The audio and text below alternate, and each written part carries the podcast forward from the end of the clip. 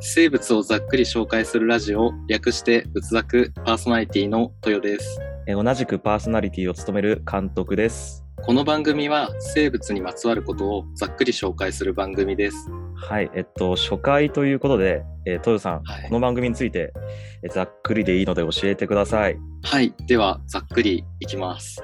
はい、生物は身近に存在しているのに自分のことなのによく考えてみると不思議なこと知らないことで溢れてるんですよ、うんだけどだけど、気にも留めていないと見過ごしてしまうものばかりでそういったものにスポットライトを当ててざっくり紹介していく番組ですもうざっくりなので全てを伝えることはできませんしなるべく多くの人に届けばいいなと思っているので、あまり深くて難しいところまではいかずに、それでも少しでも面白いなと感じてもらえるような、まあそういった番組を作っていく予定です。そして、はい、まあこの内容がリスナーの皆さんの、まあ本当に何かになればいいなと思っています。なるほど。えざっくり生物を紹介していくっていうことでね。そうですね、はいもうもう生物にまつわることであればうんもう何でも、まあ、な結るほど構僕自身がすごい生物に携わるような、なんだろう生き方をしてきているので そうだよ ね。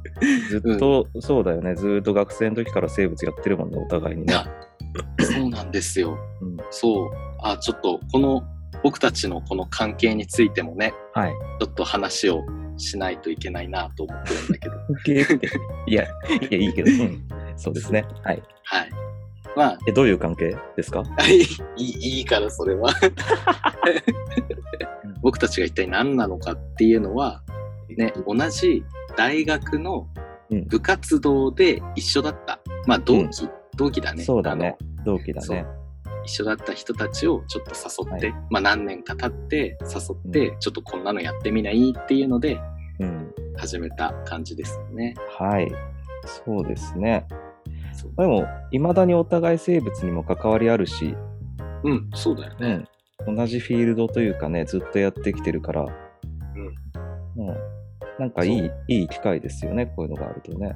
うんうん。ね、やっぱり生物のことを知れば知るほど面白いんで、うん、で、なんだろう、これ、こうどこまで雑談するかとか打ち合わせしないですよ。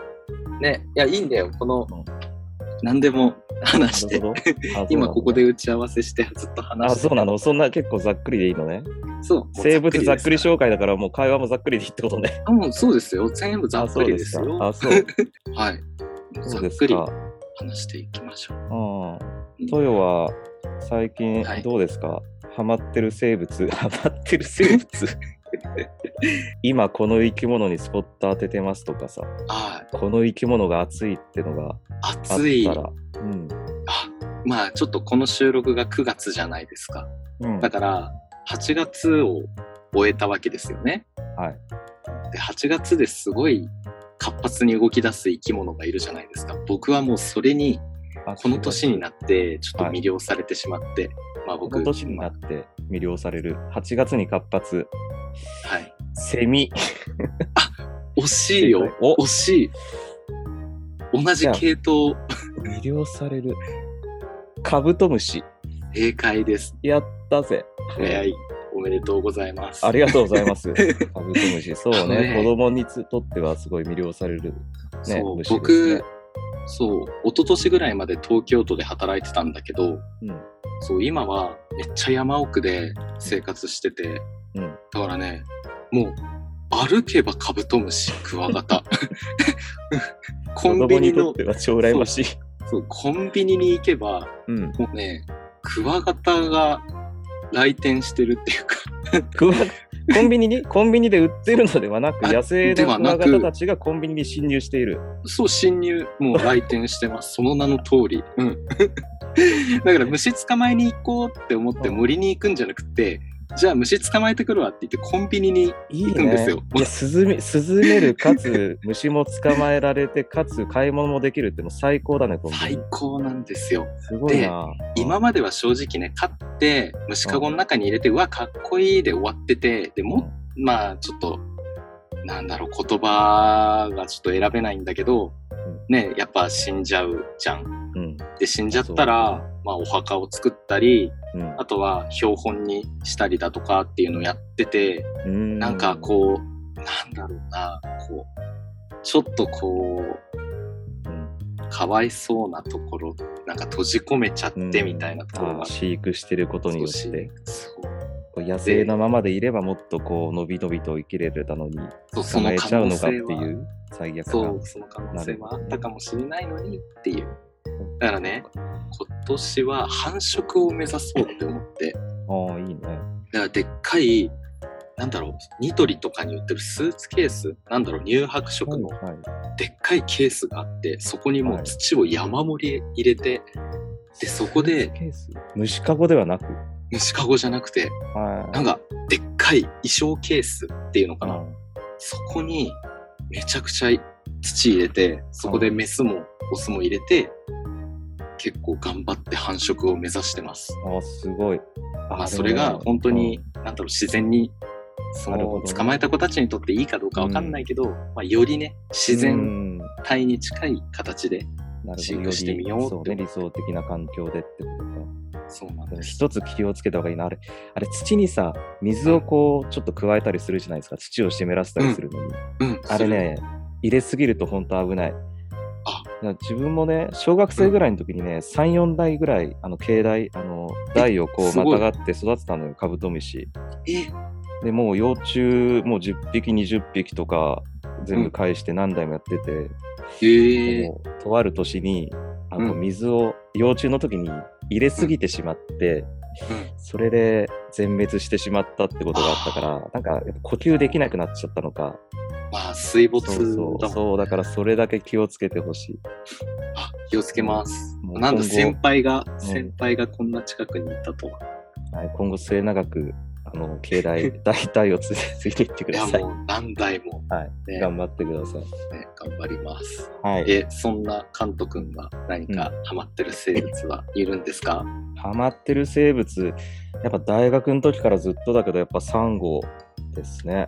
あ、サンゴの研究してたもんね。そうそうそう。で、去年とかもね、ずっと沖縄いて、まあ、研究と言っていいのかわかんないけど、そのサンゴ関係でずっとね、あの、沖縄行ってて、あ、え、1年間1年間ぐらい、ね、1年間弱。あうん研究でね。そうそうそう。あで、もうすご年い中、海潜ってサンゴ見て、わ、いいね。そう、いやー、いいよね。サンゴ見るのもいいし、研究する素のも唯敵一じゃん食べられないのが残念だけどね。 こ確かに。う食べる楽しみはないけどまあ見る楽しみがね、倍楽しいのであれば、うんうん。そうだよね。綺麗だしね。綺麗だね。ねえー水族館行っても、魚より絶対まずどこ行くかって言われたらサンゴゾーンに行くから、サンゴゾーンなんてあるんだっけあるある、あの、サンゴ礁がさ、綺麗な水槽あるじゃない、大きい大水槽とかで。あるあるある。いや、まずあそこ行って、どんなサンゴがいるかなって、どちゃんと管理してるかなっていうのをまずう見て、ん。それで、あ、こなのるほどね水族館、素晴らしいってそこで思うわけですよ。僕はね、両生類、爬虫類館から真っ先に行きます。もう二人ともまともに水族館見ないっ て いう。いやそういえばそうだよね、僕もそっちだもんね、両研生類究とかだ対ね象が両生類だったんで。そうだね。ずっとやってたよね。 そう。イモリだっけずっイボリ、赤原イボとリイモリと生活してたもんね。あって、そう、このラジオの、はなんいだ。ろう、サムネイル、トップページにある絵があるじゃないですか。あれはい僕が描いてるんだけど、おその仏作の部のところは、はい。メンバーが大学の頃けん、ね、大学、もしくは大学院の時に研究していたうん研究生物で、何部を形形作ってます。なるほど。そう、だから、カント君のね、サンゴも、おまあ見せてないかもしれない。そうだね。え、すうんそのひらがながそう、動物でできてる。できてます。サンゴなんか使ったらブツブツのだいぶ気持ち悪いシーンになるんじゃないいや、一部、超一一部ね、あ、なるほど部。うねん。。うん、あ、いいね。そうかわいいね。楽しみにしてる。そうだからね、まあ見てもらえばわかるけど、そう、僕たち、そう、また話戻るけど、メンバーが一応僕合わせて、ここ合わせて6人で、これからやっていきたいなって思っていて、はい。うん、よよろしくお願いします。はろしくお願いします。だから、い。入れ替わり立ち替わりで、ねはいメンバーを変えながらこの仏作でいろんな生物にまつわることを紹介していこうかなって思ってます。というわけで、今回、まあ、初回だけども、初回。はい。はい。あ、行きますか。行っちゃいますもう本編あ、な行んかきちまょうしょどう。今流れ的に行くあそうだね流れかなって思ったから。はい。そう。行かせていただきましょう。いいいきますはい、か行きましじょう。ゃあ、はい、行き初ましょ回う。仏学。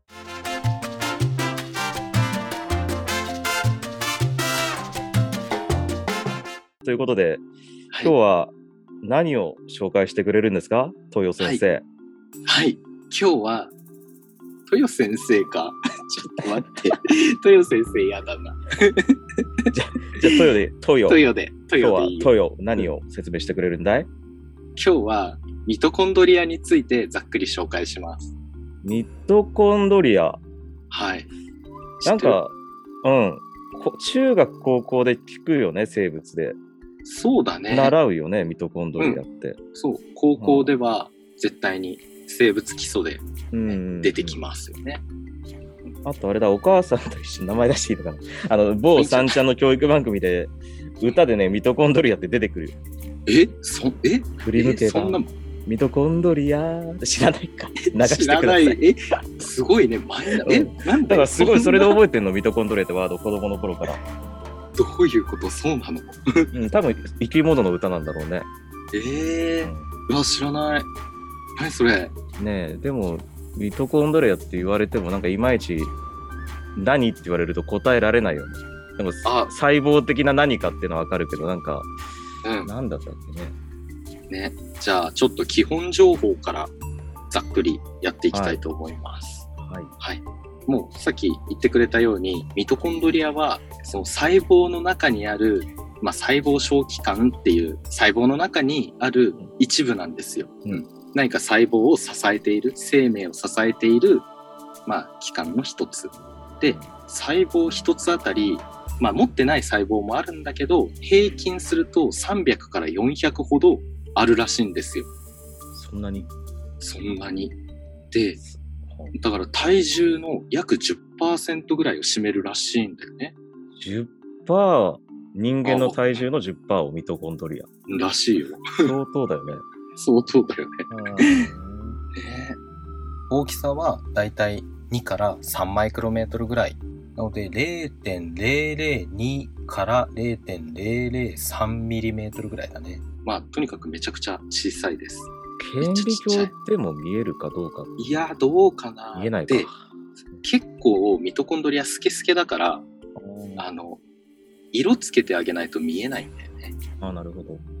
ヤヌスグリーンっていう染色液で染めるとこのヤヌスグリーン。そう絵に描いてるのがまさに、まあ、今回のラジオのこのトップゲトップがサムネイルが、んまあ、ミトコンドリアの絵になってるんだけどうん青緑っぽい変なのがあるだけどあんな感じの色になるんですよね。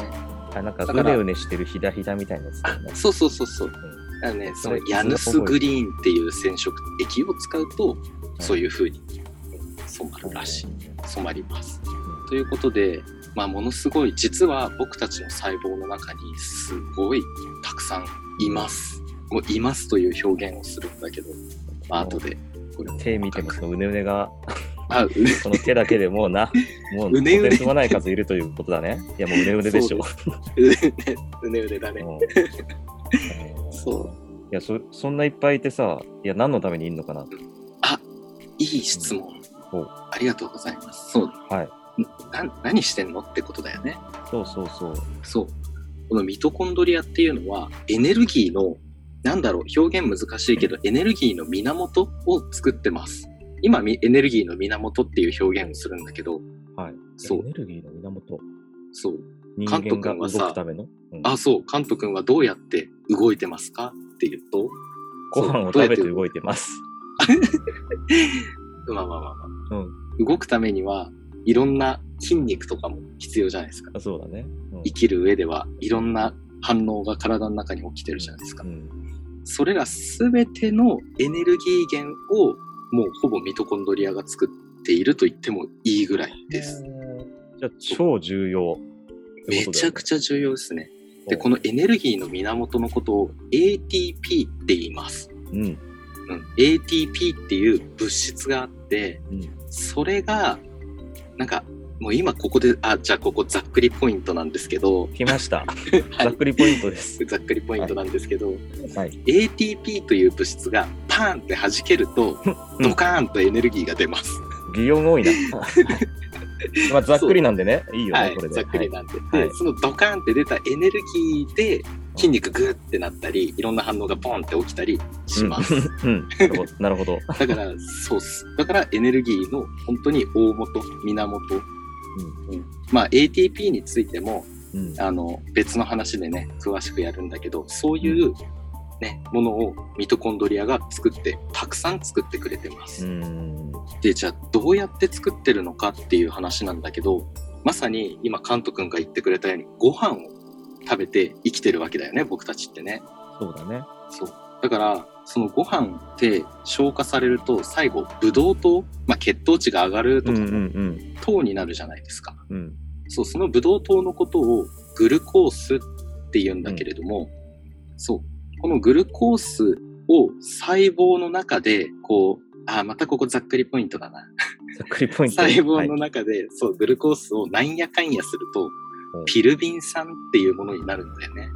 うんそうそのピルビン酸を細胞の中にいるこのミトコンドリアに渡してでミトコンドリアはこのピルビン酸をまたなんやかんやするとおたくさんの ATP が作られる。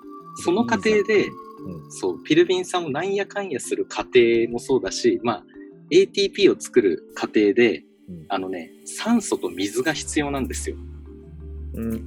そうだから酸素と水とグルコースでいろいろこうなんやかんやをして ATP を作ってるんですね。うんまあ、これすごいざっくりなんだけどだからその ATP 作るのにやっぱりエネルギー人間動くのにすごいエネルギーが必要だから、うんまあそんだけミトコンドリアも大量に数がいて、まあ、頑張ってせっせとなんやかんやしてエネルギーを作ってくれてると。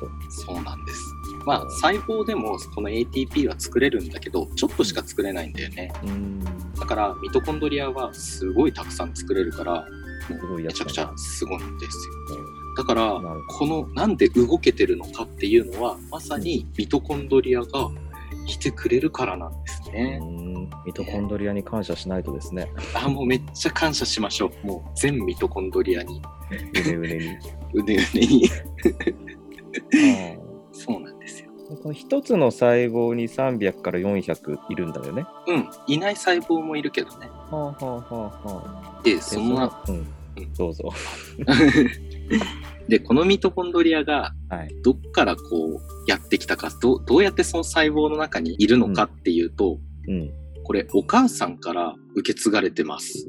お母さんっていうのは母親っていう意味のお母さん。そうです僕たちってどうやって誕生するかっていうと精子と卵子がうん合体して受精卵ができて、そこからこうボコボコボコっていっぱい分ね裂して、細胞分裂そしうて。そうはい。でその受精する時にうん精子うんのはい。ミトコンドリアはね卵子の中に入らないんだよね。ああ、そうだね。なんか、そううん。余分な物質は入れないっそうそうそうそう。て聞いたことがあなるのでもね。うんうほぼほぼ遺伝情報を伝えるのが精子だから、うん。そう、結構ね、余分なものを伝えないんだよね。だから、卵子の中にあるミトコンドリアが子供のミトコンドリアに、にそうなるっていうかね、受け継がれていくわけなんですよ。だだかかららコピーなんですか。まあ、お母さんが持っていたミトコンドリアがそのまんま受け継がれるって感じかな。えだから、めちゃくちゃたどると、僕、僕、トヨ、トヨは僕のね、お母さんからもらったミトコンドリア。だから、僕のお母さんからもらったミトコンドリア、僕のおばあちゃんからもらったミトコンドリアに等しくなるほっどて。ーっていうのをずっと繰り返していくと実はもうこれ超ぶっ飛んでるんだけど一人のはあのホおモ・サピエンもう人間の一番最初の人間が、そうねいうことになるよね。そうミトコ一ンド番リア最初の女性がが持ってるミトコンドリアをみんな受け継いでるってことだよね。そういうことですえじゃあこれを私のミトコンドリアは、トヨのミトコンドリアと同じミトコンドリア。まあ細かく言うとそう実はいろんな変異をしてるからあなーんかなるほど。めちゃくちゃ遡ると、もう全然違ってるものになるんだけど、うんまもし全く変異をしてないとしたらまあそういうことにあーなるかもしれないよねそういう考え方もなくはないんだ。なくはないねっっていうその一番最初のうんミトコンドリアを受け継がせたその女性のことをミトコンドリアイブっていうらしい。うーん。あ、まあ最初の女性だからってことで。そう、イブ、アダムとイブのね、イブ。なるほどね。うんそうなんです。だからね、そうやって脈々と受け継がいれや、なんてか、、感動的な、いいね。生物学的な、こう、なんか神秘的な話だね。そうなんです。いいですね。ねで、じゃあそんなミトコンドリアなんだけど、じゃあその、まあ一番最初のね、女性、お母さんがミトコンドリア持ってましたっていうのは、うんまあいいんだけど、じゃあ、そのお母さんどうやってミトコンドリア持ってるのっていう話に遡るんだよね。確こかう考に、えイるブとは誰から受け継いだのって話になるそようね。そうそうそう。うんでそれをもう究極まで遡ると、うん僕たち一番最初ってねたった1個の細胞の単細胞生物だったじゃないですかうん、そうですね。そううそのそこでミトコンドリアが実はねこれすごい話でんミトコンドリアじゃあどっからやってきたのかっていうと細胞の外からやってきたんですえよ、ー人間の外の生物がまあ人間のっていうか細胞の中に入ってくいるや。あ、そうか、人間じゃない一の番か。そうか。そうまだ人間になる前の単細話胞なる生物もうさもう30何億もうめちゃくちゃ数億年前だよ、めちゃくちゃす、そうだね。めちゃくちゃ数億年前なん だけどうん。いや、もうめちゃくちゃだけど、 うん。そっか。そう昔は別々の細胞別々の生き物だったんだけどうんある時にでっかい細胞の中に入り込んだまあ食べられたのかもしれないし、うんでそたのま時にたま。そうたまたま、ええで大きい細胞の中で消化されなかったんですよ、でうんこの入り込んだ細胞が意外といい働きをしてくれるねあのかつては酸素は結構有害だったんだけどその酸素を使ってそうそう、ATP っていうものを作ってくれたりなんていう、まあ、いきさつはちょっと細かいところはまた別の話でやるんだけど、まあ、なんやかんやあって、あ、こんこれは自分の中に留めておいた方がお得だな、みたいなあ感るじ種にな。のウィンウィン関係、ウィンウィンになるのかなそのウィン細胞あの方はなんか栄養を作ってくれるからいいよねって思うけど、ミトコンドリアからしたらいい点はあるのかって言われると、守居って心く地がれいいると的かな。。あ、じゃないあ、なるほど。うんじゃあ、ウィンウィンの関係で、ミトコンドリアとそとりあえずねの細胞の生活が始まったわけですか。そう。それで、そう、あの時代を経て、うん。こう、ミト今はミトコンドリアっていう細胞の一部になったわけなんです。なるほど。そうでそなんでそんなことが分かったかっていうとなんとミトコンドリアは独自の DNA を持ってるんですよ。ミトコン、DNA ってうん、細胞、核がある細胞にしかなくなかった。え、何にでもあったっけ生物。そうこれがちょっとびっくりするところだと思うんだけどうん。そう細胞って核っていうのがあってこの核の中に DNA が入ってるっていうのは中学そ校うだでよね習うと思う。でそれとはまた別にミトコンドリアの中にもミトコンドリアの DNA が入ってるんですよ。へーえ、そうでもミトコンドリアの中、ミトコンドリアは核持ってないよ。そう核持ってないんですよ。あ結構ねこれからまたやる原核生物っていう結構原始的な生物がいるんだけあどーそう原始その原核生物は核持ってないです DNA が細胞の中にベローンって出ちゃってる感じ、うん。そうそんな感じだからミトコンドリアも細胞の中自分の中にベローンって DNA が出てる、っていうかなんだったら今回のラジオのサムネイルの絵なんか赤いさ鷹の目みたいなうん。なんかうん赤い紐が丸い紐があるんだけどあー、はい、あはいれはい DNA を意識して書いてます。あんな感じ。。あーなうるほど。ん、あんな感じにね、あるの。ああ、そっか、幻覚生物だから丸見え状態というか中にそうかあるのか。そうそうそうそう。私たち人間は真核生物だからちゃんと細胞があって、その中の核の中に DNA だもんね。そうなんです。うん、だからね、昔生物じゃなかったら、うなんでこれ DNA 持ってるのっていう不思議なところになるじゃん。うーん。ね。だだからそこにちょっと、ね、だからそこにちょっと変だなって、ね、まあ喧嘩しないのかなって思った人がいて、いろいろ調べていくと、これもしかしたら別の生き物だったんじゃないのみたいな。ああ、なるほど。まあこれはまた別の話でちゃんとやります。なるほどう。はい。はそうい。ね、DNA、そうね、DNA の話またするとめちゃくちゃ長くなっちゃうもんね、多分。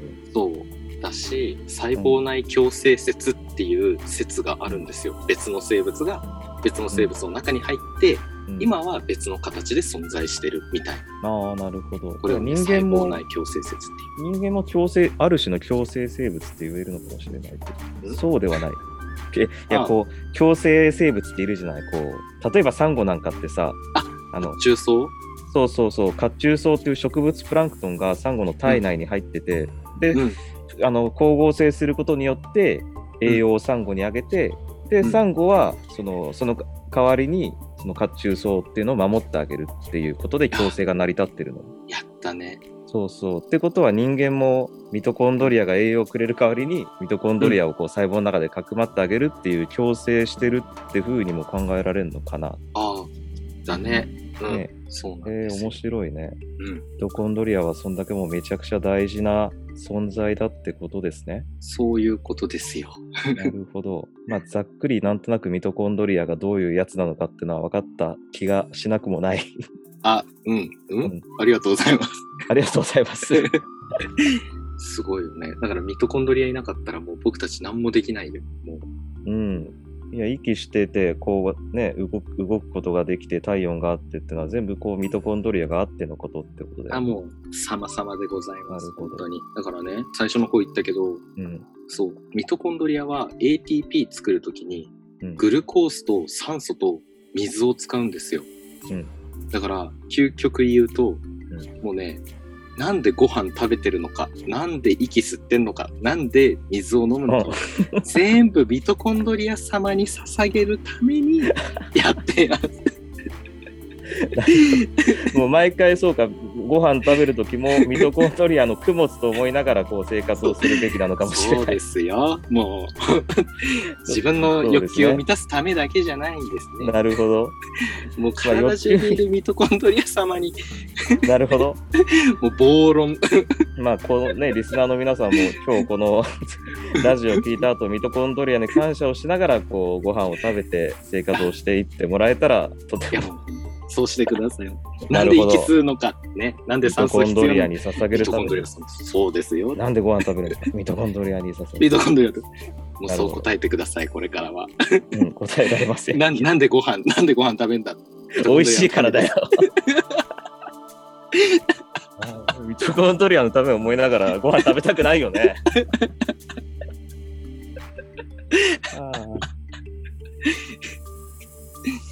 極論ですけどね大事でこんなのね大事であるってことがはいわかりま したはい。あトイりレがとうトヨトヨでどうぞはい、お聞きくださりありがとうございました。仏作は皆様からの温かいお便りを募集しています。概要欄の Google フォームからお送りください。えまた少しでもいいなと思っていただけたらフォローもしてくれると嬉しいです今回紹介した内容はざっくりだけです。これ以降の深掘りに関してはリスナーの皆様に委ねます。えーではまた次回の、えー、ザクラジ ザクラジじゃないなんだっけこれのラジオのタイトルあ、ぶ、仏ら、仏作でした仏ら、そう、仏作です。はいではまた次回の仏グダグダ次回の仏作でお会いしましょう、いお疲れ様でしたお疲れ様でした